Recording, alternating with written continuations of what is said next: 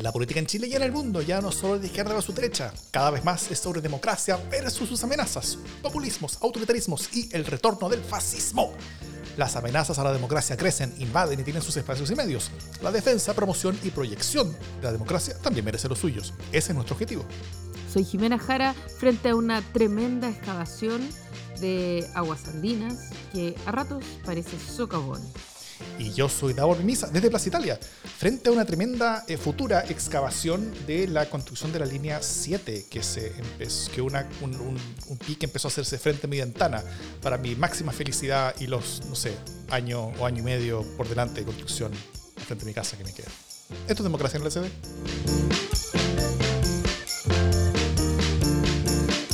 ¿Cómo estás, Jimena Jara?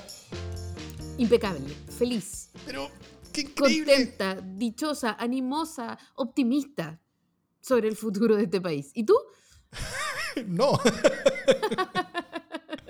no, sé, no sé qué estás. De hecho, sí sé lo que estás tomando. Yo estoy tomando también cerveza. Yo estoy tomando como parecido en este momento. Dame la tuya, grabamos. dame la tuya. No estoy, sí, te, sí, te la cambio.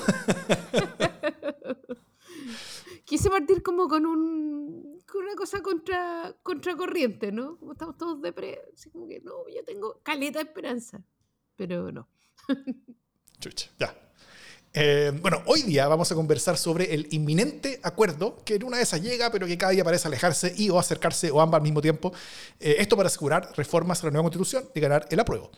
También vamos a hacer un segundo clic a las franjas del plebiscito, las oportunidades perdidas para ambas opciones y cómo lo habríamos hecho nosotros desde nuestros mullidos sillones de generales después de la batalla.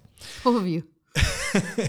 Pero antes partamos con un par de avisos de la casa. Primero, no se pierdan el especial de la franja en LSD que hicimos en vivo en el estreno de la franja electoral el día viernes, junto a nuestro amigo Pascual Sangüesa, como ya es tradicionísima en, lo, en, el primer día de cada franja de las últimas 172 franjas que hemos tenido en los últimos, no sé, dos años más o menos. Eh, ahí analizamos cada detalle, incluso cuadro a cuadro a veces, moviéndose cuadro a cuadro, y, y, y cada vez que llegamos a un cuadro nuevo, Pascual decía, tengo tres comentarios sobre este cuadro. Eh, tengo tres, coment tres comentarios. Dos comentarios, no, tres sobre este cuadro.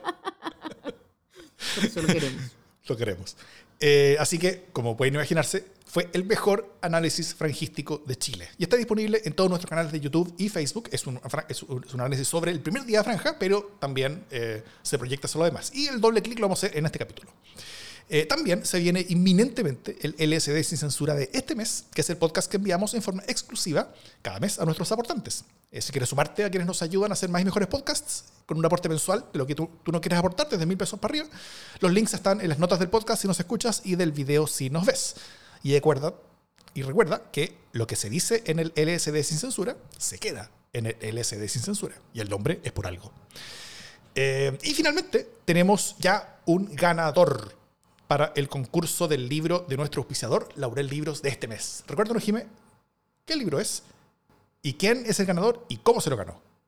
Tenemos este mes eh, Alfabetos Desesperados de Catalina Porcio, eh, que como ya hemos dicho, es sobre maneras extremas de comunicarse, a través, por ejemplo, de golpecitos, o por ejemplo, eh, mirando hacia arriba como Davor pidiendo jamón, lo cual significa un poco de paciencia para mí, o un poco de resistencia, en fin, mensajes que no son obvios, pero que logran transmitirse.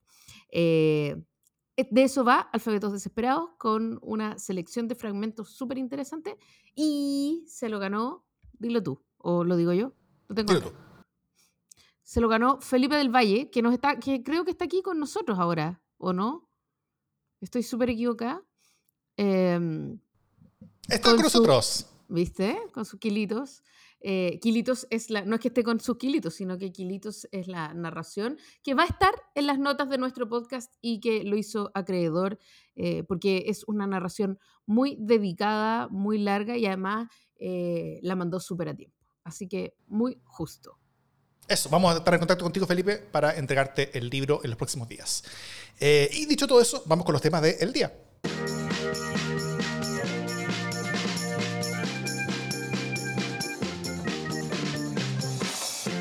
Siguiendo con la cobertura permanente que tiene nuestro podcast sobre el tema, hagamos un breve, una breve recapitulación sobre el tal vez sí, tal vez no acuerdo de reformas a la nueva constitución por parte del oficialismo. Hace una semana lo habíamos dejado con la intervención de Boric, ¿no es cierto? Eh, quien luego de decir que las reformas no se cerraba, o sea, que, que, que, que, no se cerraba hacer reformas después del plebiscito, luego que reformas eran necesarias, pero que fueran después del plebiscito, y ahora anunció que instaba a sus, a sus coaliciones varias eh, a acordar un set de reformas antes del plebiscito. Lo eh, instó. Lo instó, claro. Y entre la felicidad del socialismo democrático, la resignación del Frente Amplio y algunos gruñidos del Partido Comunista, se pusieron a trabajar y se sentaron a empezar a ver qué tipo de acuerdo podían sacar.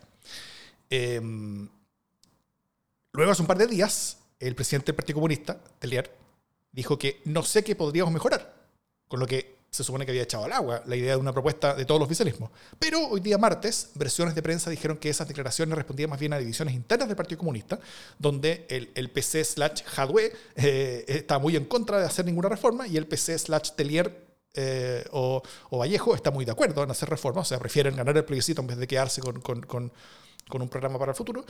Eh, eh, entonces, hay divisiones dentro y, y no un tema cerrado y que el Partido Comunista, de hecho, estaba eh, actualmente seguía en la mesa de conversación con los demás partidos. Además, que después que la democracia cristiana presentara una serie de propuestas de reformas propias, algunos de sus parlamentarios al menos, también estaban intentando sumar a ese partido a la mesa de negociación, cosa de tener un solo gran acuerdo desde el PC hasta la DC. Eh, además de eso, además de todo eso, un grupo de expertos constitucionales como Javier Couso, Tomás Jordán, eh, Claudia Hayes, Domingo Loera, entre muchos otros, entregaron también un documento para facilitar llegar a un acuerdo. Eh, con detalles sobre cómo hacer cambios en forma efectiva, sin que, o sea, si es que deciden hacerlo los partidos, porque al final es decisión de los partidos. Si es que hay acuerdo, sería inminente. Así que eh, sería esta semana, ¿no es cierto? Eh, así que este tema puede que quede viejo rápidamente, porque quizás en uno, dos, tres días ya el, tema sea cuál es el acuerdo en, vez de la posibilidad si es que hay o no. Pero, ¿qué tan importante es que este acuerdo ocurra, Jime? Y, y esto en el contexto de el alza eh, de la prueba en las encuestas parece estar más o menos estancada hace un par de semanas, la, diferencia ya es más o menos clara, si nos acercamos plebiscito como tal, eh, ya eh, el resultado estaría también más o menos claro a favor del rechazo, y la última gran oportunidad que, que, que, había de, cambiar la situación, que era la franja electoral, ya vamos a hablar en el, en el siguiente espacio de eso, al menos yo podría adelantar que no fue todo lo efectiva que pudo haber sido, ¿no es cierto? Entonces, em, ¿qué tan importante es esto, Jiménez? Mira, antes de responder qué tan importante es esto, que creo que sí, es mucho, eh, quiero responder a una pregunta anterior que es, ¿qué tan importante es que Boric ponga todo su capital político a disposición de esto que está ocurriendo? Eh, hemos hablado en este podcast largamente sobre cuánto riesgo está corriendo el presidente de la República poniendo, poniéndose en la primera línea de esta conversación. Eh, y hemos acordado que probablemente no sea lo más cauto, probablemente no sea lo más deseable, eh, pero también hay que decir con toda justicia que este acuerdo no se estaría produciendo si eh, el presidente himself no hubiera dicho lo insto. insto a que haya un acuerdo eh, lo insto. Eso quiere decir, hagan la weá que yo les estoy diciendo de una maldita vez, ¿cierto? Em, ese lo insto es maravilloso porque es como por la chucha. Eh, los insto, inmediatamente a hacer exactamente lo contrario a lo, que, a lo que ayer le instaba a hacer. Sí, las cosas serían mejor si el presidente no diera señales eh, equivocadas, pero finalmente es el presidente el que termina cambiando de opinión y cachando para dónde va el viento, por lo menos, eh, de ese que es magallánico. Entonces, eh, finalmente por allá, después de... Eh, por allá hay viento, doy fe. Por allá sopla viento y se, y se identifica rápidamente para dónde sopla. entonces, lo importante es que este acuerdo se está produciendo gracias a esa bajada de línea, ¿no? Que podría haber sido antes, que podría haber sido más clara, que, en fin, pero está ocurriendo. Y lo más probable es que ocurra, ¿no? De manera que eso transparenta varias cuestiones que son complejas, que es, por ejemplo, la soledad del presidente eh, en el ejercicio del poder. Eh, él toma decisiones un poco eh, intuitivamente y a veces entonces decide para un lado, después decide para el otro y las decisiones del presidente son las que terminan moviendo acuerdos que si no, no se habrían producido. Es decir, Boric no tenía otra posibilidad más que ponerse en cuerpo y alma esta cuestión. No, no, si no, no hay ninguna posibilidad. Eh, este acuerdo puede bajarle el estrés a la tensión, ¿no? Y puede bajar esta idea de la caricatura, ¿no? Si es que se abordan aquellas cuestiones que son más complejas, eh, al menos en términos generales, podría eh, muchos de los indecisos dejar de tener el miedo que tienen de ciertos temas específicos, como por ejemplo la plurijusticia. La multijusticia, la plurinacionalidad, como ciertos temas que quedaron enunciados pero que hoy día suenan amenazantes. Si hay acuerdo en que eso se va a cambiar, se va a mesurar, eh, se va a repensar, se va a revisitar, eh, quizás la decisión de quienes votan pueda eh, variar. Ahora, eso no es, el acuerdo no es lo único, no es lo único que puede ocurrir, ¿no? Y además, bueno, quizás lo vamos a hablar después, pero en paralelo con este, con este acuerdo sobre qué cosas deberían cambiar en la propuesta de la nueva constitución, si es que gana el apruebo, en paralelo con eso están cambiándose los quórum eh, para la actual constitución, para cambiar la actual constitución. Es decir, se está avanzando en los dos sentidos. En el fondo, Lagos tenía razón. Chan. Es una especie como de sándwich constitucional, donde, donde, el medio está... donde al medio está el plebiscito y, donde hay como... Bueno, eh, se dice mucho que, eh, que esto es como el, el gran triunfo del, del, teorema del votante medio, ¿no? Donde cuando hay, eh, de, cuando hay dos alternativas en, en cualquier elección y, y, el electorado está como repartido en, en, en, todo el eje en el que esas dos alternativas existen y influyen, al final con, suficiente tiempo, las dos alternativas van a terminar pareciéndose tanto que van a ser casi indistinguibles entre sí, porque, porque, porque el incentivo siempre va a ser mover hacia el, centro de ese eje de discusión, lo cual no necesariamente es el centro del eje izquierda-derecha, como se puede entender, pero, pero, pero, pero cuando hay un plebiscito eh, es claramente una, una, decisión que es binaria, esa decisión que es binaria tiene ciertos, ciertos eh, ejes políticos, ideológicos, eh, emocionales, culturales, ¿cachai? En, lo que funciona, y las dos alternativas siempre van a estar tendiendo a moverse hacia, el centro de ese eje eh, para, maximizar el número de votos que cada una de ellas puede captar. Entonces se han estado moviendo efectivamente en, las dos opciones y las dos alternativas. Ahora, si este acuerdo se logra, yo creo que el, que el efecto, justamente en eso, justamente en, en, en este como eh, desenvolvimiento de este teorema de votante medio, es que podría ser contundente el, el, el, efecto. Eh, primero, si es que es específico este acuerdo en cuanto a cómo avanzar. Segundo, si es que es amplio. O sea, si, la noticia termina siendo real, de que va desde el PC hasta la DC, sería muy potente en, torno a los amplios. Eh, y también es contundente en, en contenidos. Se habla en, notas de prensa hoy día, se hablaba sobre más atribución en la Cámara de las Regiones, cambios importantes el sistema de justicia, eh, aclarar alcances de, del sistema de justicia indígena, también aclarar los alcances del consentimiento indígena, eliminar reelección presidencial, entre otras varias cosas, eh, y que no serían cambios menores y serían en general muchos de los cambios que han, que, han hecho más ruido. O sea, no solamente en la, en, la, en la eh, dentro de los expertos, sino también en la población en general. O sea, hay que entender que que la nueva constitución es un cambio bien radical a lo que tenemos hoy día. Y eso no es lo mismo decir que la nueva constitución sea muy radical. eh, si es que la constitución actual es radical, y en algunas materias nuestra constitución actual es muy radical, un cambio hacia la moderación es un cambio muy radical. Y, y, y, y, por lo mismo, cualquier cambio que sea muy duro, muy fuerte, va a generar ansiedad, va a generar complicación, va a generar que, que ciertas personas tengan desconfianza, va a generar eh, apertura a escuchar eh, historias catastrofistas sobre las, malas consecuencias de ese cambio, dado que hoy día estamos, o sea, por último no nos estamos matando entre nosotros, ¿no es cierto? O sea, eh, eh, podemos estar peor de lo que estamos, claramente. Y, y, y, uno puede estar receptivo a, a, historias que, que aumentan la importancia de los, de, los elementos negativos de los cambios, es que estos cambios son muy grandes y uno no los ve mucho, no los entiende. Eh, sobre todo yo creo que esto se da, y como han mostrado muchas encuestas, con el tema de la, plurinacional, de la plurinacionalidad, con el tema de los pueblos originarios.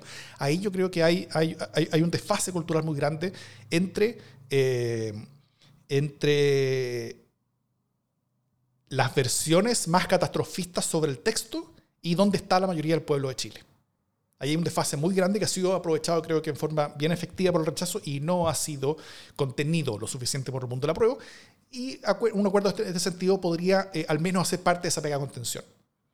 Eh, y electoralmente creo que podría generar podría ayudar a construir el camino para que ciertas personas que están eh, todavía indecisas se vayan a hacer la prueba y podría incluso bajar el miedo de ciertas personas que han, que, que, han decidido y que tienen decisiones hacia rechazo, que son decisiones blandas, que pueden eventualmente cambiar de decisión y terminar votando a prueba. Eh, mucho más lo primero que lo segundo, pero algo así se puede dar. Y esto se puede también en varios ciclos de noticias, ¿no es cierto? Primero estaría el ciclo de la noticia del acuerdo. O sea, un acuerdo, una cosa importante, una noticia política, es relevante, cobertura al respecto. Luego están las reacciones, ¿no es cierto? Tanto de los enojados de la izquierda, porque ahí irían los micrófonos obviamente hacia gente del Partido Comunista, intentando eh, eh, eh, picanear esta división que existe entre el mundo de Hadwe y el mundo de Telier, y también hacia el mundo de la derecha o, de estas ex centroizquierdas que hoy día están con el rechazo, que, que, saldrían a, decir, no, este acuerdo a lo mismo, es, muy poco importante, etc. Y,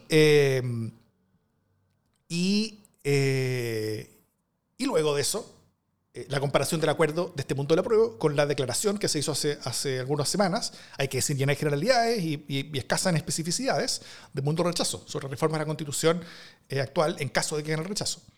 Y luego vendría la presión del mundo, hacia el mundo rechazo, ¿no es cierto?, para que presente algo parecido eh, o del mismo nivel o estándar que lo que está presentando el mundo de la prueba, y ellos escapando los micrófonos al no poder hacerlo. Y si llegamos a la elección, justo en el momento de ese como trastabilleo del mundo rechazo, uno, uno podría lograr un impacto bien fuerte. Pero para toda esa esto, como el análisis, esto es como el análisis del partido, así como, mira, si estos gallos empatan con estos otros, luego si pierden, o sea, este, este, es exactamente ese cálculo. Y si hay un eclipse lunar y justo, pero justo ese día se levanta, ok, hay posibilidades.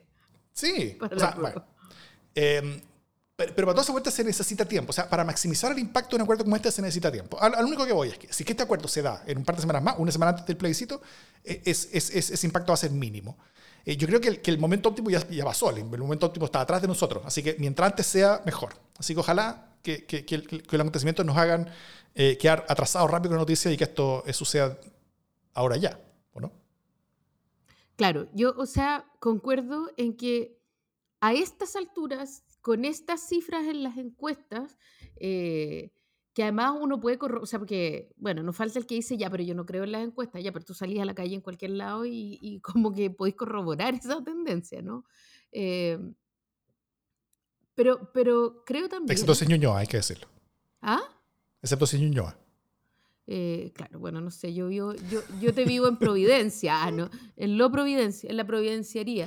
Ya, bueno, pero em, lo que quiero decir es que eh, hay una trampa también en este acuerdo. Yo creo que es lo que había que hacer, o sea, no había otra opción.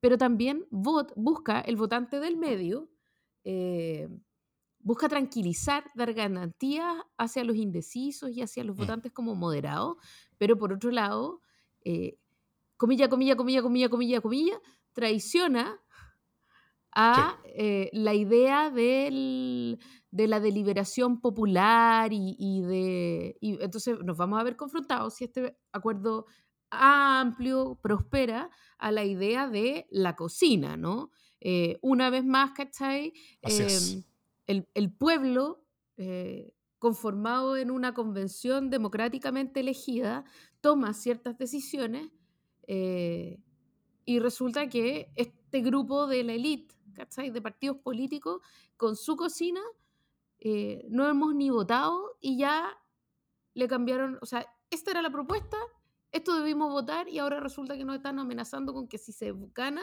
nos la van a cambiar, ¿cachai? Donde yo quiero mi cuarto de libre, así como exijo mi cuarto de libre ahora, exijo mi plurijusticia ahora, eh, eso puede ocurrir y va a ocurrir, ¿cierto? Entonces, la idea de la traición, la idea de que no se respete la voluntad popular, la idea de que finalmente nos están haciendo ir a manifestarnos por un texto que luego puede ser cambiado en dos segundos, va a ocurrir. Entonces, la gran pregunta que aquí hay que hacerse es, ¿cuál es el costo mayor? ¿Cierto? El costo mayor es no ir a votar, o sea, no ir a buscar esos votos del medio, que yo creo que es algo que no se puede hacer. O sea, esos votos que están eh, perdidos al medio, como indecisos, esos hay que ir a buscarlos sí o sí, y hay que darles garantías de que esta cuestión no está escrita en piedra. Eh, ¿Se puede hacer eso sin dar la impresión de traicionar el proceso eh, para los más radicalizados? Creo que no. Y creo que además hay un grupo que se arranca por la izquierda también de la convención, ¿no? Ese mm. grupo que quería como eh, que, que, también está descontento porque no fueron suficientemente radicales los cambios que propone la nueva constitución y que está dispuesto, por ejemplo, a anular. Hay un público súper amplio en ese mundo de la izquierda dura que tampoco quiere aprobar. Porque no le gustó cómo quedó, porque quedó muy blanda, o muy de derecha, o muy de centro, o no se hicieron todas las concesiones, o whatever, whatever, whatever. Entonces. Eh, o, los que se movilizan, no votan. Los que se, claro, los que se organizan eh, y no votan. Eh, porque es un acto elitista, etcétera, etcétera, porque esto además emanó, hay quienes, y, ojo que no es un grupo pequeño, hay quienes desde el principio han estado en contra de esto porque emana de un acuerdo zanjado en el Senado, ¿no? Eh, claro. Y que por lo tanto no hay un verdadero poder constituyente, porque, etcétera. Entonces esa gente ha estado todo el proceso en contra y esta vez eh, va a anular o directamente va a rechazar. Por lo tanto, es hora, un poco tarde, digámoslo, pero es hora de darle la espalda y dejar de tratar de pololearse a esos gallos que siempre te van a despreciar y tratar de tranquilizar a esos que están buscando una razón para creer es de racionalidad política, es de 2 más 2. Eh, y aquí la pregunta que se impone, suponiendo, o sea, yo creo que esta es, este es el camino más sensato, debería haberse hecho antes, eh, pero asumiendo todo eso, la pregunta es si todas las otras señales, más allá del acuerdo, eh, ayudan a dar esta sensación de que se está llegando a una conversación que es más o menos transversal, la franja da esa impresión o no da esa impresión. Eh, las conversaciones y lo que está ocurriendo en el gobierno dan esa impresión o no da esa impresión, etcétera. Finalmente estamos en un momento súper delicado en el que está todo eh, profundamente imbricado. Muy de acuerdo. Eh, y yo iría más allá. Yo iría más allá. Yo, creo que, que ese chillido, y, por eso lo, mencioné como una etapa, e-, ese chillido de, de, parte de la izquierda, incluso de parte del Partido Comunista, eh, donde, van a crujir ciertas, ciertas estructuras internas, eh, y, de, ciertas izquierdas, que, donde, por ejemplo, vemos en, la misma franja, eso, eso, lo vamos a comentar después tal vez, pero lo, lo comentamos otro día, pero, pero convencionales, eh, ultrones, están en la franja como están dentro de la franja de la prueba operando por rechazo. Eh, como, como diciendo dentro de la franja de la prueba que, que, la, la, María Rivera, hablando de la, de la nacionalización del cobre, cosas que no están en, el texto constitucional, haciéndole daño al, al, al, a la opción de la prueba. Yo creo que el chillido es buena noticia. Es una buena noticia, primero porque son muchos más quienes hoy día necesitan confianza y que están en la, en, la cerca entre el prueba y el rechazo, eh, que, que, quienes están eh, en la cerca entre el, el, el, si voto o no voto hacia, hacia la izquierda. Y también porque esa, esa eh, porque, o sea, mientras más aleguen esos mundos y mientras más amplios sean esos mundos que aleguen, creo que es mucha mejor noticia porque va a generar una distancia entre esa idea de ultronismo que muchas personas creen que tiene el texto constitucional con las fuerzas políticas que realmente están apoyando el texto constitucional. Si, estas, si, si, la representación de estas eh, de, los grupos que, uno, que, muchas personas creen que fueron los que dominaron la discusión. Y, muchas veces las comisiones sí lo hicieron. Lo, que pasa es que en el Pleno pues no. Eh, si, si, esos grupos que, que, mucha gente cree que dominaron la discusión finalmente están hablando en contra de, esta, de, este proyecto constitucional, eso es una buena noticia al, al, alejar a esos mundos y al, y al, desconectar esta idea del texto constitucional como un texto ultrón. Eh, que, es un, que es un circuito eh, eh, cognitivo que yo creo que ya está construido para, para muchas personas. Y, está, y, y, el, y, el, rechazo de grupos más a la izquierda creo que puede afectar ese circuito, puede, puede dañarlo, y eso permite construir puentes mucho más efectivos para probar. Y, em, y, lo último es, efectivamente, este, acuerdo sería una cocina, claro, es una reunión entre los partidos donde están llegando a una, a una, negociación, pero ¿qué esperan si, si gana el rechazo? O sea, ¿quién, creen que va a tomar la decisión si quiere el rechazo? Lo, que se está haciendo ahora es arreglando algunas cosas eh, o cambiando algunas cosas de la, de la eh, arreglando las para para mal, cada uno tendrá su idea, pero, pero cambiando algunas cosas del texto constitucional eh, a partir de los partidos políticos. pero es un texto que se hizo como se hizo, ¿no es cierto? Se hizo en esta, en, esta convención con gran participación de sectores de la sociedad que no están normalmente representados políticamente y, que, y que luego de eso eh, le va a echar una manito el Congreso. Pero la otra alternativa es que todo lo haga el Congreso, es que nos quedemos con la constitución actual y cualquier reforma que haya, cualquier cambio que haya, cualquier camino que venga hacia adelante, sería un camino donde va a haber mucha menos eh, participación de todos estos grupos que tuvieron este espacio en la construcción, para bien y para mal, tuvieron este espacio en la construcción constitucional y que en cualquier futuro, después de que hagan el rechazo, no lo tendrán. O sea, todo futuro eh, con, con, después del triunfo del rechazo va a ser solamente cocina. Así que creo que el umbral entre mejor y peor entre las alternativas da esta cocina nueva que se puede armar de nuevo, creo que es más buena noticia que mala. ¿Eso es algo que tendrá claro Amarillos por Chile cuando hace su campaña? Esto de que finalmente eh, las posibilidades de que haya un nuevo proceso constituyente son súper febles, ¿no? Eh, no hemos llegado todavía a esa conversación. Las fuerzas políticas no han llegado a un acuerdo por, eh, por un nuevo proceso constituyente. Son ideas que se han tirado el voleo, que está bien, las han tirado personas importantes, pero estamos lejos de llegar a un acuerdo por eso. Estamos más, estamos más cerca de un acuerdo para cambiar la plurinacionalidad o la, pluri, la plurijusticia eh, que, que, para decidir si va a haber un nuevo proceso constituyente desde cero. Eh, Así es. Y, y, lo digo porque es importante, eh, porque finalmente parte de la, de la propaganda en total tiene que ver con eh, rechazo con amor para escribir una nueva a partir del amor. Eh, y también eh, rechazo para escribir otra que sea mejor. una que nos una. Y eso una que nos una. Y eso sería quizás maravilloso, aunque un poco insoportable en términos de tiempo probablemente, pero, pero ok, si estuviera eso zanjado, good. Pero eso no está zanjado. Eh, las opciones en la papeleta siguen siendo dos constituciones, la que tenemos y la que podríamos tener. Eh, entonces e, es, muy jodido porque hay una ficción importante, que es, suponer que va a haber eh, la posibilidad de escribir una nueva constitución, posibilidad que nos acabamos de farrear. O sea, que, que, que estamos aquí jugándonos, ¿cachai? y la decisión es como es como la fábula de la lechera, ¿no? Como qué voy a hacer con la plata de la leche que voy a vender.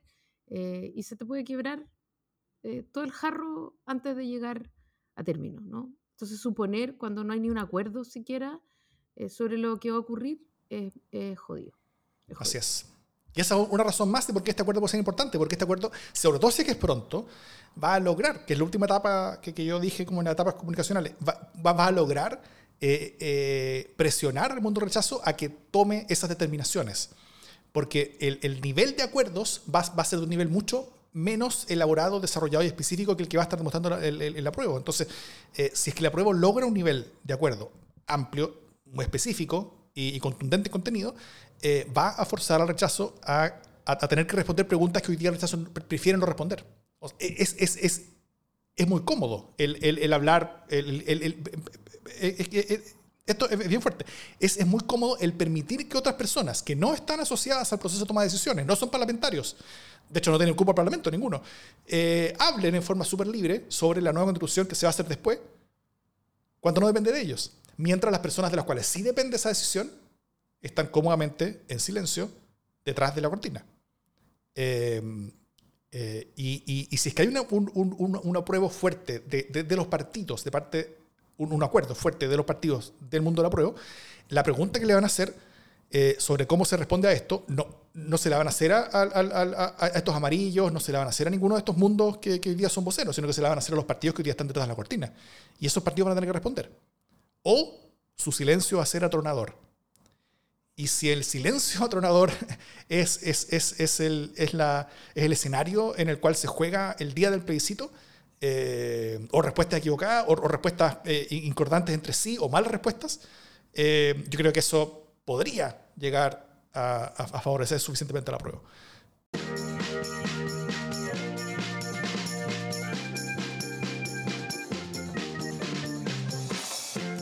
Escuché que hay una especie como de, como de junta de grandes artistas, ¿ah? como, como, lo que antes en los 80 fue Michael Jackson, junto a, a, a, a todos estos artistas que cantaron eh, We, Are, the, World, We, Are the Children, claro, todas las cosas, pero ahora sería una canción distinta.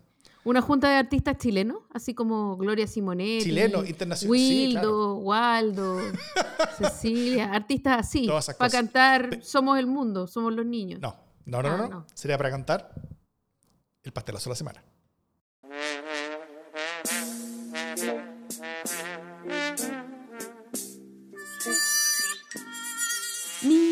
Pastelazo de la semana es para Fuad Me encanta, me encanta este tipo de pastelazo.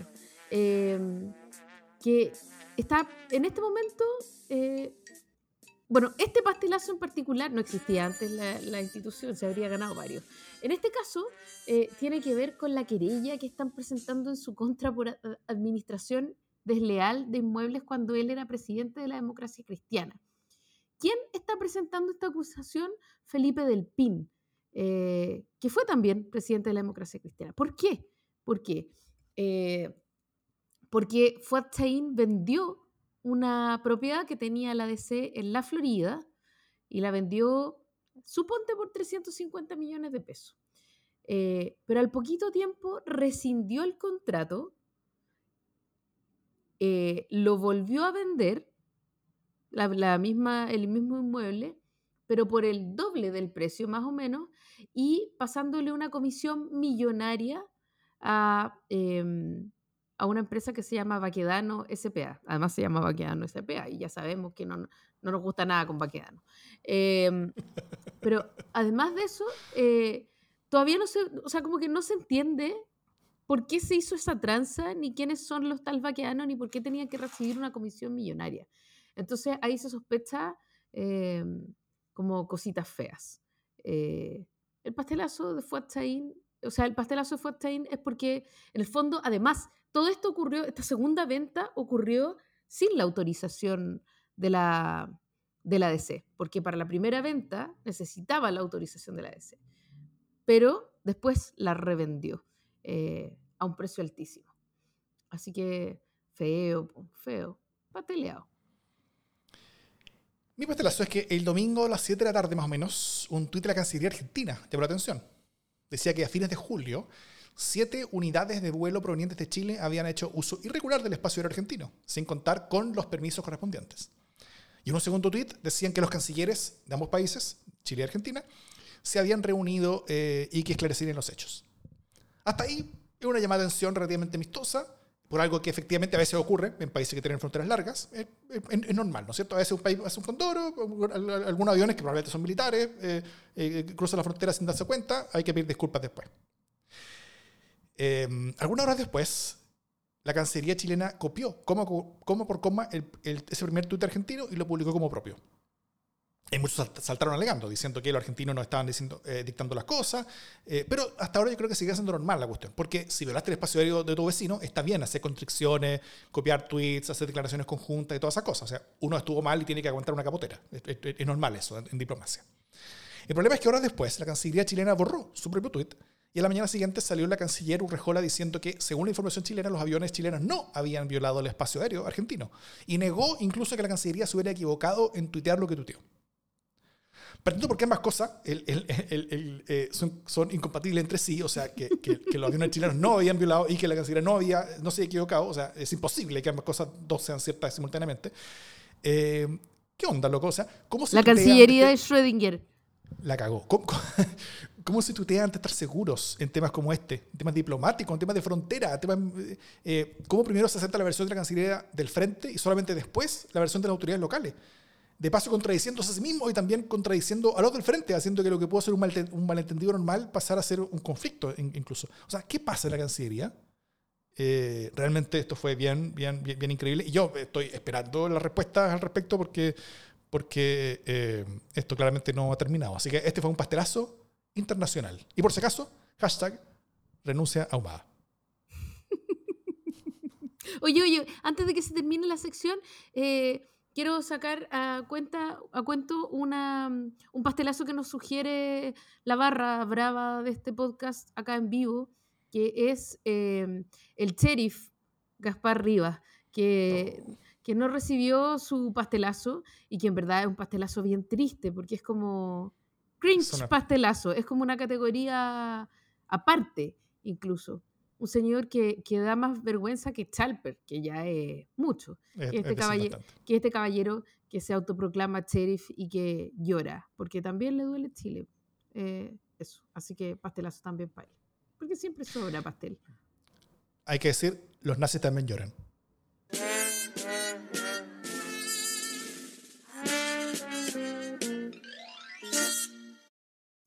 Bueno, Estábamos hablando en, nuestro primer tema o en nuestra primera sección eh, sobre lo que pasaba con el acuerdo y de qué manera el acuerdo puede eh, generar una mejora en las posibilidades del apruebo frente al plebiscito, ¿cierto? Eh, y hablábamos también que eso, ese acuerdo no es suficiente porque es un, buen gesto, pero que debería ir acompañado de algunas otras cosas, como por ejemplo, ponte tú la campaña. Eh, y la franja, ¿cierto? Entonces, em, yo quiero abrir estos fuegos con eh, la siguiente situación. La franja del rechazo, que de la que hicimos, voy a volver a hablar de que hicimos un vivo y por lo tanto el análisis cuadro por cuadro con tres comentarios por cada cuadro está eh, y lo pueden mirar, pero más allá de ese análisis detenido y fabuloso, ocurrió esto. La franja del rechazo tiene eh, un argumento central, que además se repite hasta el hartazgo. El argumento es el amor. Nos puede gustar o nos puede no gustar, pero la idea es que la emoción eh, con la que se escribió esta nueva constitución es mala y tenemos que buscar una mejor emoción y escribir esta nueva constitución con esa emoción. Y en eso está centrada la campaña y le da eh, como bombo en fiesta con éxito, o sea, más felizmente o menos felizmente, pero no hay ninguna duda de que está más o menos en esa sintonía. El apruebo, eh, sin embargo, tiene el apruebo por los animales, apruebo pueblos originarios, apruebo PS, apruebo PPD-PL, que en realidad es apruebo Piergentili eh, Mirosevic, apruebo DC, que son puros alcaldes, que es como apruebo municipio. Eh, apruebo PR, que además eh, en, la, en, en una de sus cuadros del Partido Radical dice que hay que aprobar para unir a Chile, pero hay 17 franjas del apruebo, lo cual es un contrasentido. Yo también creo que hay que unir a Chile, pero eh, con este nivel de dispersión es difícil creer que ellos están por la unidad. Me falta apruebo ambientalista y también apruebo Frente Amplio. Eh, ese es el nivel de dispersión. Cada ¿Y el María Rivera? el apruebo María Rivera. Eh, apruebo trabajadores también, porque también está el apruebo trabajador. apruebo sindical, que no se plegó a ningún movimiento. Entonces, hay una dispersión importante, eh, uno, de los recursos, dos, de los tiempos y tres, sobre todo, de las lógicas de, los argumentos. ¿no? Es muy difícil construir una cuestión argumental de, cierta estatura con esta fragmentación eh, y con esta disparidad de relato. Entonces, eh, es, pregunto y al mismo tiempo afirmo, ¿es una oportunidad perdida la franja? ¿Ah? ¿Hay algo que hacer con esto? o chao a lo próximo? Em, bueno, de nuevo, tal como tú bien lo dijiste, hicimos un largo análisis, dos horas en el video, todos invitados a verlo. Si quieren ver en detalle eh, cómo son la franja, ahí, por ejemplo, criticamos bastante duramente algunas, algunas de ellas. La, la, PS es una cosa, pero horrorosamente mala, hay que decirlo. Eh, mala, entre las importantes, ahí. Em, no, es terrible. Eh, o sea, está mal pensada, está mal, es, mal el texto, mal guion, es visualmente mala, está, todo distrae, es increíble. Pero bueno. Em, yo creo que sido una oportunidad perdida para ambos bandos. O sea, y, la, y yo creo que la cobertura, tanto prensa como los analistas, ha ido más o menos por ahí, que ninguna es buena. Eh, eh, eso no hace que las cosas estén parejas, sino que eso es malo para el que está perdiendo. o sea, si, que estás perdiendo no aprovechar la oportunidad, el, el, que está ganando, aunque tampoco la haya aprovechado, eh, ganó con, eh, con, la partida, ¿no es cierto? O sea, es, es, una buena noticia para el rechazo que las dos franjas sean malas.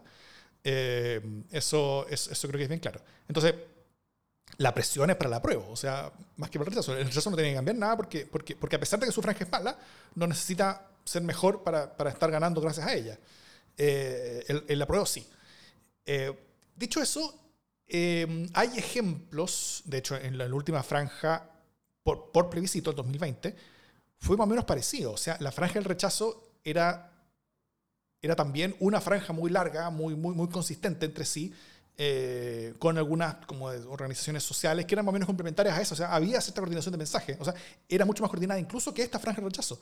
Eh, y la franja del apruebo de ese entonces no fue tan distinta en torno a, la, como la disonancia de las notas que cada una de las organizaciones tomaba. Y, la, y el apruebo dio guaraca, ¿no es cierto? O sea, ahí, ahí, ahí el, el, el, hecho de ser disonante y, y, de ser múltiple la franja del apruebo no fue tanto un problema. Eh, sí, yo creo que, que, el, que, el, mensaje era un poquito más, tal vez en, forma accidentalmente, como que iba, iba apuntando más o menos en la misma dirección al tema de la prueba. Y ahí yo creo que sí se necesita eh, mayor coordinación.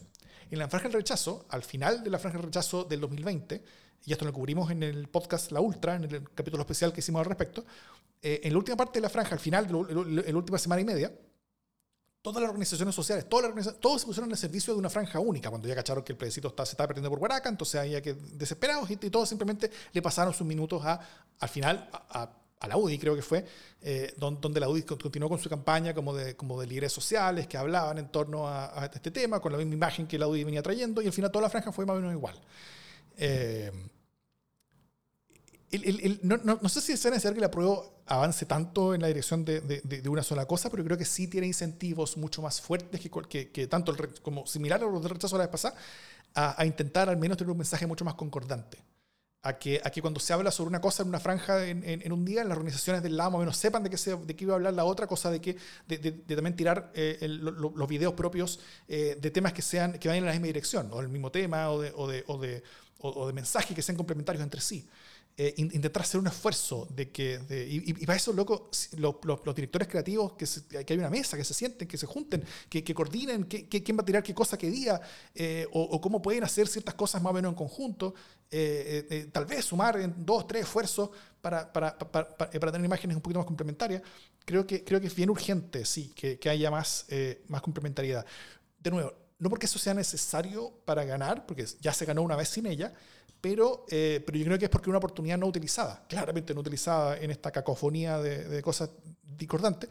Eh, y yo creo que, hay que probarlo todo. O sea, si la situación es desesperada, pregunta la prueba. Se están perdiendo, loco. No, no falta nada, si falta menos de un mes. Eh, y, la franja sigue siendo la mejor oportunidad que tienen de cambiar las cosas, junto con el acuerdo del cual hablamos en la, en la primera parte.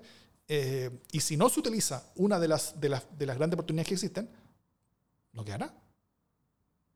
No, es súper desesperante y yo creo que efectivamente Mira, ni siquiera, porque muchas de estas cosas, o sea, eh, para quienes no han estado en una campaña, parece que como que ya se entregaron todos los, todos los videos al Consejo Nacional de Televisión y que ahora no queda más que sentar y ver aquello que se entregó hace un mes. Bueno, no es así, no es así. En este minuto, en este minuto se está grabando así como la de mañana, quizás.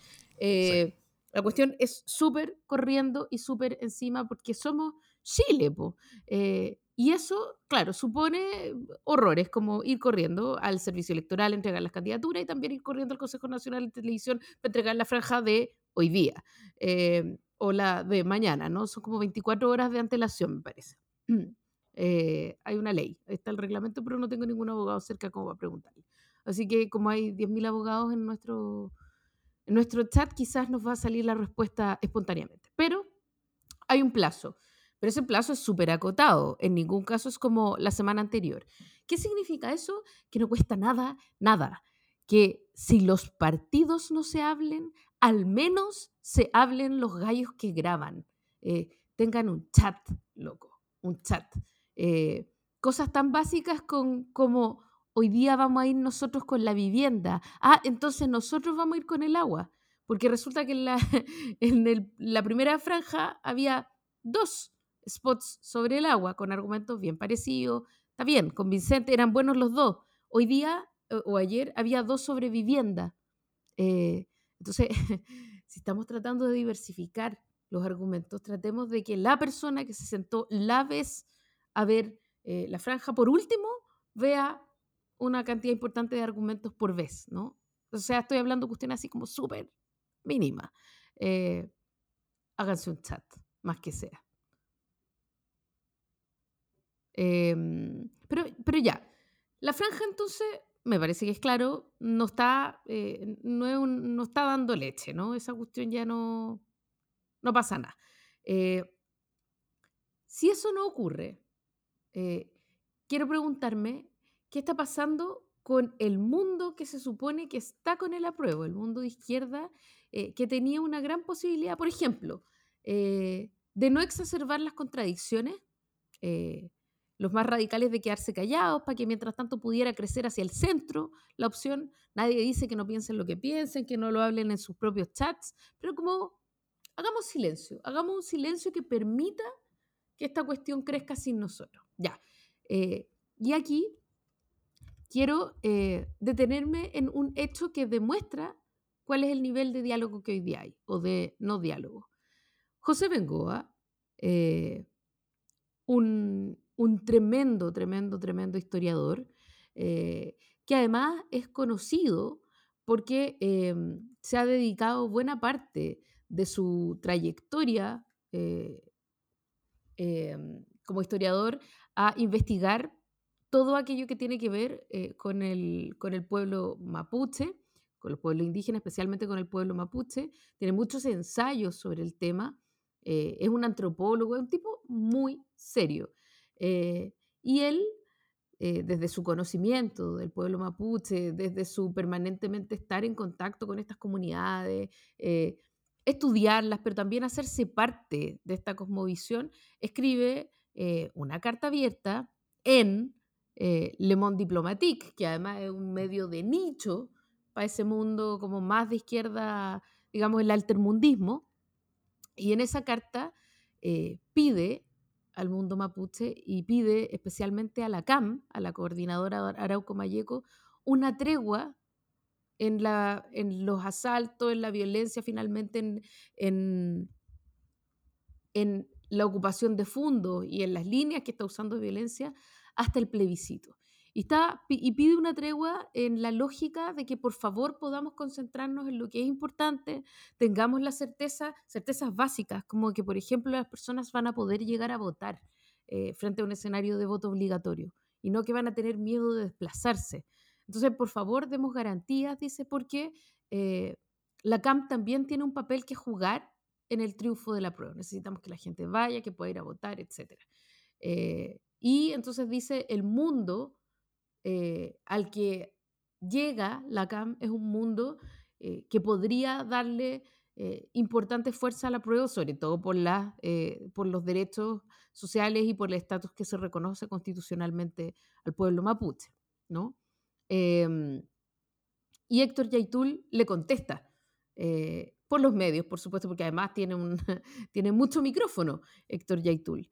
Y Héctor Yaitul básicamente se lo pasea, lo manda a guardar y le dice, ¿sabes qué? Eh, no, vamos, no va a haber tregua, chao con la tregua, doble o nada más o menos. y de hecho llamó derechamente a la subversión, al boicot. y dice que primero Bengoa no me representa, Bengoa es un gallo que nos viene a estudiar, es un winca que no tiene nada que venir a enseñar. Segundo, el mundo del apruebo no nos representa porque tampoco, o sea, como que no éramos parte de ese proceso. De nuevo, se salen por la izquierda eh, del proceso. Eh, y hay un contrasentido aquí porque él dice, no nos representa nada básicamente de la política chilena porque nosotros tenemos nuestra propia lucha, eh, pero dice, que no se han aliado con la derecha fascista, lo cual es un contrasentido porque se, se, ubican en el espectro izquierda-derecha para decir que ellos están mucho más a la izquierda y después dicen que en realidad ellos no están en ese espectro. Pero en fin, lo que, lo que dicen es, eh, no, no vamos a hacer lo que ustedes nos están pidiendo. Frente a esa situación bastante desesperada, por supuesto, también para los mapuches, que se juegan bastante en, en la aprobación de esta nueva constitución, la Machi Francisca Lincolnao dice, bueno, seguramente Héctor Yaitul en la soledad en la urna va a votar a prueba. Pero tú te das cuenta que eso no da ninguna certeza, o sea, como eh, no me ayude tanto, compadre. Eh, no sé si es mejor o peor que Héctor Yaitul vote, ponte tú. Y si vota que vote a prueba, eh, ¿cómo deja la prueba en ese, en ese contexto? ¿no? lo que quiero decir es que esta conversación que extrema las contradicciones es una conversación que es muy, muy profundamente nociva para la prueba.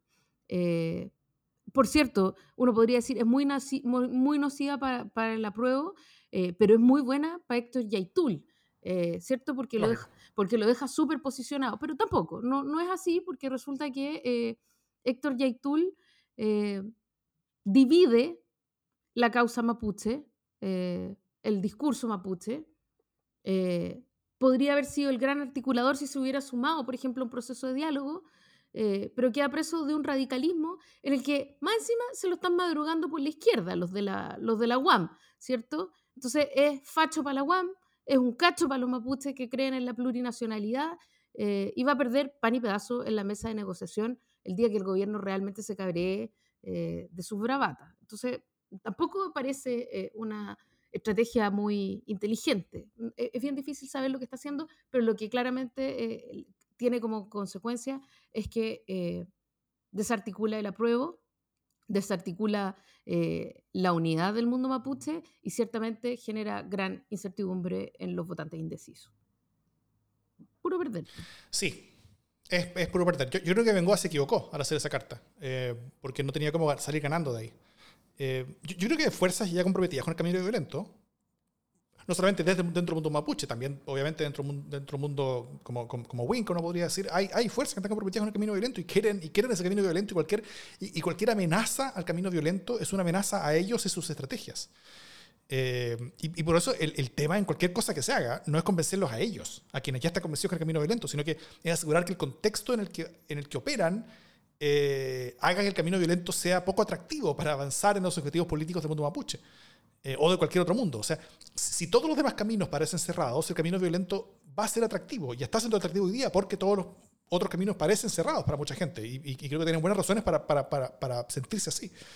Eh, eh, y, y, en esos contextos, la, que, es parte porque este gobierno en particular tiene tanta reticencia de utilizar la fuerza por allá, es que la fuerza del Estado, en contextos donde todos los otros caminos parecen cerrados, puede terminar haciendo que el camino violento sea aún más, aún más atractivo, o sea, que, que, en vez que, la fuerza del Estado para intentar aplacar estas como, como focos de revuelta violenta, eh, termine generando más violencia que la, que, la violencia que, que, evitan. Entonces, eh, eh, por lo contrario, si el camino político está abierto de par en par, tal como ocurriría con la nueva constitución, el camino violento va a ser mucho menos atractivo y, la fuerza del Estado va a poder ser utilizada para combatir esa violencia sin miedo, sin mucho miedo a, que, esa fuerza del Estado termine haciendo la violencia aún peor.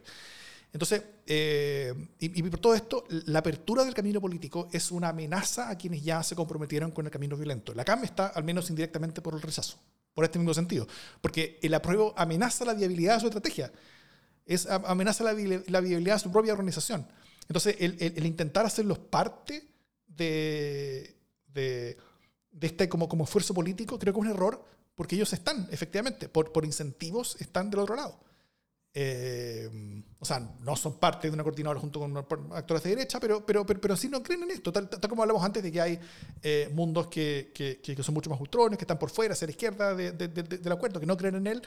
Este, este es uno de ellos, no, no porque sea de izquierda. O sea, el, mundo de YouTube no, es de izquierda, ellos tienen gran desconfianza a, la izquierda, de hecho, eh, pero, pero, pero porque sus propios objetivos van en un camino distinto al camino político que, está representado por esta convención, por, esta, por, el texto constitucional. Y, y, y, en eso creo que tanto en este caso como en muchos otros, eh, en vez de estar preocupándose por, eh, por intentar sumar a estas fuerzas dentro de un gran abanico, creo que es mucho más efectivo electoralmente, sobre todo en una elección que, que, es disputada, porque, si la elección fuera como, como una elección constitucional normal, como son normalmente, donde las constituciones normalmente son aprobadas por 80, 90% del, del voto, eh, si fuera así, está bien, que se sumen todos. Pero si la elección está disputada, suma mucho más mantenerlos a distancia. Y, y, no solamente mantenerlos a distancia, sino que hacer esas distancias evidentes y explícitas. Eh, entonces, la, las, creo que las contradicciones son útiles, pero en este caso se están usando mal.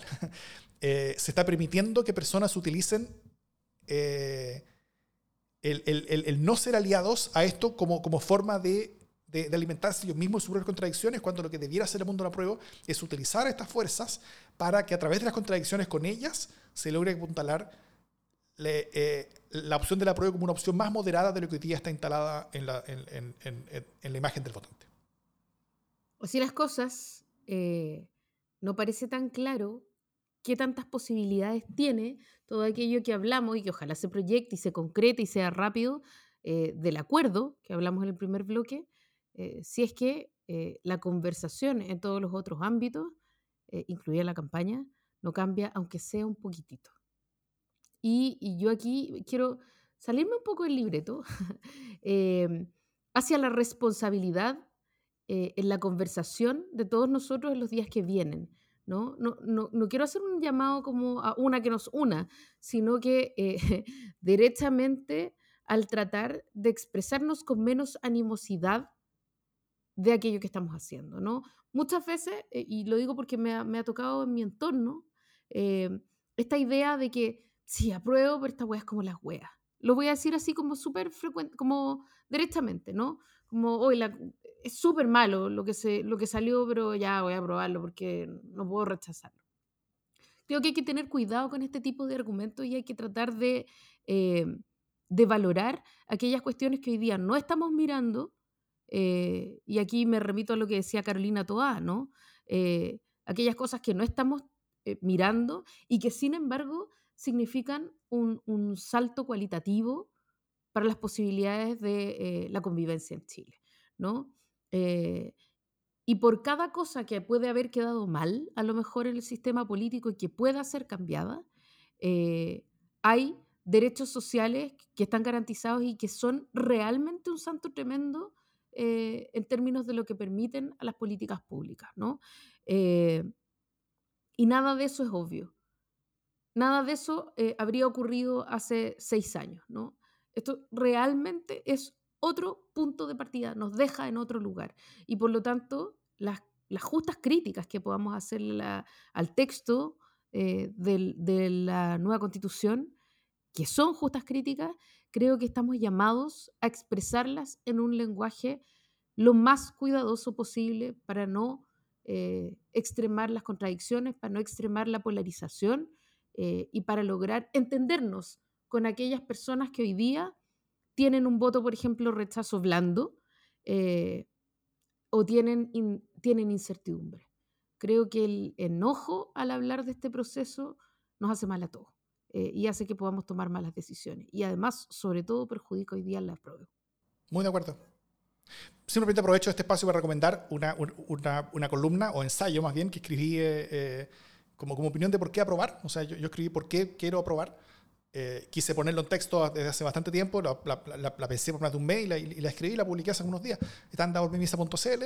Eh, tuvo bastante éxito en redes sociales, hay mucha gente que, que, que, la ha utilizado, hay, hay, gente que me ha dicho que, logró cambiar su voto gracias a leer esto eh, o, a, decidirse por, por, leer esto, así que eh, es, es, una alternativa. Fue un texto pensado para un público similar a mí, que, que, en el texto debiera ser un público indeciso o que debiera estar en, en la disputa.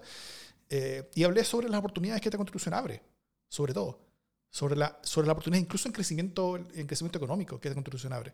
Al, al, al permitir ciertas cosas que la actual constitución no nos permite hacer. Eh, sobre, los, sobre las eh, oportunidades que esta constitución nos abre en términos medioambientales y de agua. Sobre las oportunidades que esta constitución nos abre en términos de, de, de romper ciclos de conflicto social que son muy fuertes, muy potentes. Y sobre, la, y sobre las oportunidades que esta constitución nos abre para también cortar de raíz, tal como hablaba hace, poquito, un conflicto violento en el sur de Chile que, cuya, proyección es muy dura. Todos estos temas son temas que vienen de hace mucho tiempo, o sea, eh, no son cosas que van a ser creadas por rechazo, para nada, sino que son cosas que, vienen hace décadas y que están aumentando y que van a ser problemas mucho mayores en el futuro de Chile y que hoy día nuestra actual institucionalidad nos tiene con las manos eh, eh, amarradas y nos impide realmente actuar en esta cosa. y finalmente, como también el nuevo texto abre las puertas para que podamos cambiar muchas más cosas y devolver al poder de, los ciudadanos muchas cosas que hoy día los ciudadanos no tienen a través del ejercicio democrático, eh, a través de hacer mucho más fácil ciertos cambios, eh, eliminar leyes orgánicas constitucionales, bajar quórums de reformas, tanto de ley, tanto, esas leyes como también de la Constitución, eh, y también aumentar las vías a través de las cuales la ciudadanía puede, puede, influir democráticamente. y, y entendiendo que el proceso fue desastroso, entendiendo que hay muchas cosas que no me gustan, pero, pero también asumiendo de que hay una elección que hay que, que hay que tomar y que si que uno espera a que sea perfecta, eh, a que nos una, a que, a, que, a que estemos todos contentos con ella, vamos a esperar el resto de nuestras vidas y se nos van a ir nuestras vidas con, con problemas que no están estáticos, sino que están aumentando y, y, con riesgos que están aumentando y están creciendo en forma bien exponencial en Chile. Riesgos de, de, de, de violencia, de, desconexión, de desarticulación social, que son, que son bien complejos y que esta, esta constitución no lo soluciona, no soluciona nada. Pero es una oportunidad para poder solucionar ciertas cosas que hoy día no podemos solucionar porque tenemos las manos amarradas. Esta constitución simplemente no, no, no las desamarra y es difícil pensar en un proceso después de un triunfo rechazo que, que, nos pueda abrir tantas oportunidades como esta actualmente nos abre. Así que invitados a leer eso, invitados a escribir sus propias columnas, invitados a escribir sus propios argumentos para, para, hacer, eh, para hacer otras personas y, y a tener conversaciones que creo que son muy importantes en las próximas semanas.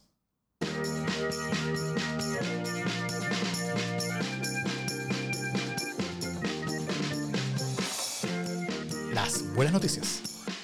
¿Qué buena noticia tienes, Jimena Jara? Eh, tenía una buena noticia, pero por supuesto la olvidé. No, no, no la olvidé.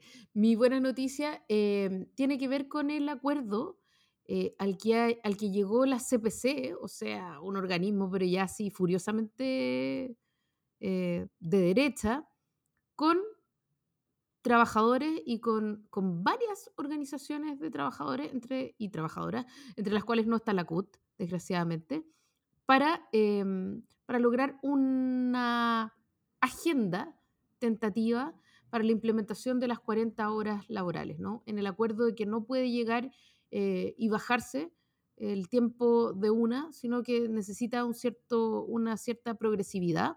Eh, aparecen todos suscribiendo un acuerdo eh, en dos supuestos básicos. El primero, es necesario reducir la jornada laboral, lo cual ya es un avance. Eh, o sea, que la CPC suscribe un acuerdo en el que dice, sí, nos parece que hay que bajar la jornada laboral de los trabajadores y trabajadoras chilenas. Es una tremenda cuestión. Eh, y segundo, en que eso no puede ocurrir de una vez, porque trae enormes costos. Entonces, tener a los trabajadores firmando un acuerdo que dice, sí, eh, esta cuestión hay que hacerla paulatinamente porque si no nos vamos a desestabilizar, sobre todo en el contexto económico, es también un avance.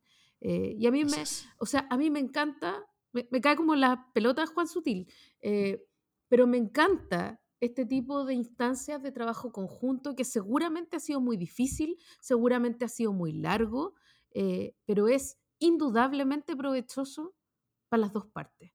Y creo que así es como se construye democracia y este tipo de cuestiones que pueden parecer chicas, a mí me emocionan mucho porque creo que este tipo de acuerdos no se habrían dado quizás eh, el 2017 eh, o el 2018 o el mismo 2019 antes de octubre, cuando se caricaturizaba la idea de bajar la jornada laboral a 40 horas como una idea de los comunistas eh, o como una tontera de los flojos que quieren todo gratis.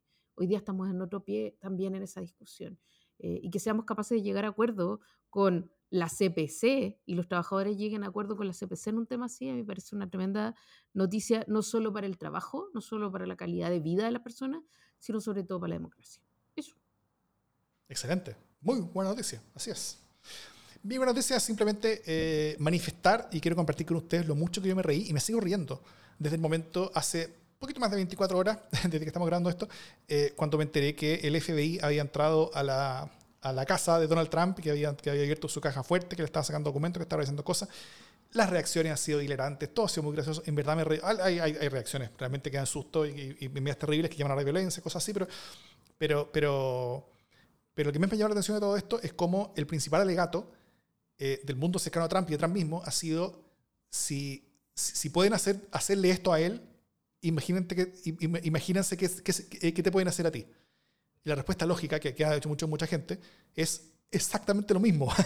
y, ese, y ese es el punto y esa es la gracia. O sea, cuando hay una demostración de que, de que, de que la ley llega a todos por igual, eh, eso no es un símbolo, como dice el mundo de Trump, de, como de su desarrollo, sino que al revés, es un símbolo de desarrollo. Y es el momento más desarrollado que ha mostrado Estados Unidos en los últimos, no sé, cinco años. Eh, eh, y, que ojalá nosotros también avancemos a ese punto y lleguemos a un, punto en el que sea normal que todas las personas eh, puedan enfrentar la ley de desde un mismo pie. Así que, bien, buena noticia por ese mundo y, y ojalá que ayude a que, a, que esa democracia que está aún más cagada que la nuestra, lo cual es decir bastante, que está realmente en el precipicio de, de, perderse, eh, en una de esas pueda, no sé, durar un poquito más que sea, o salvarse con mucha suerte. Pero fue una buena noticia. Y puta que me reí. Así es. Dicho eso, esto es democracia en LSD.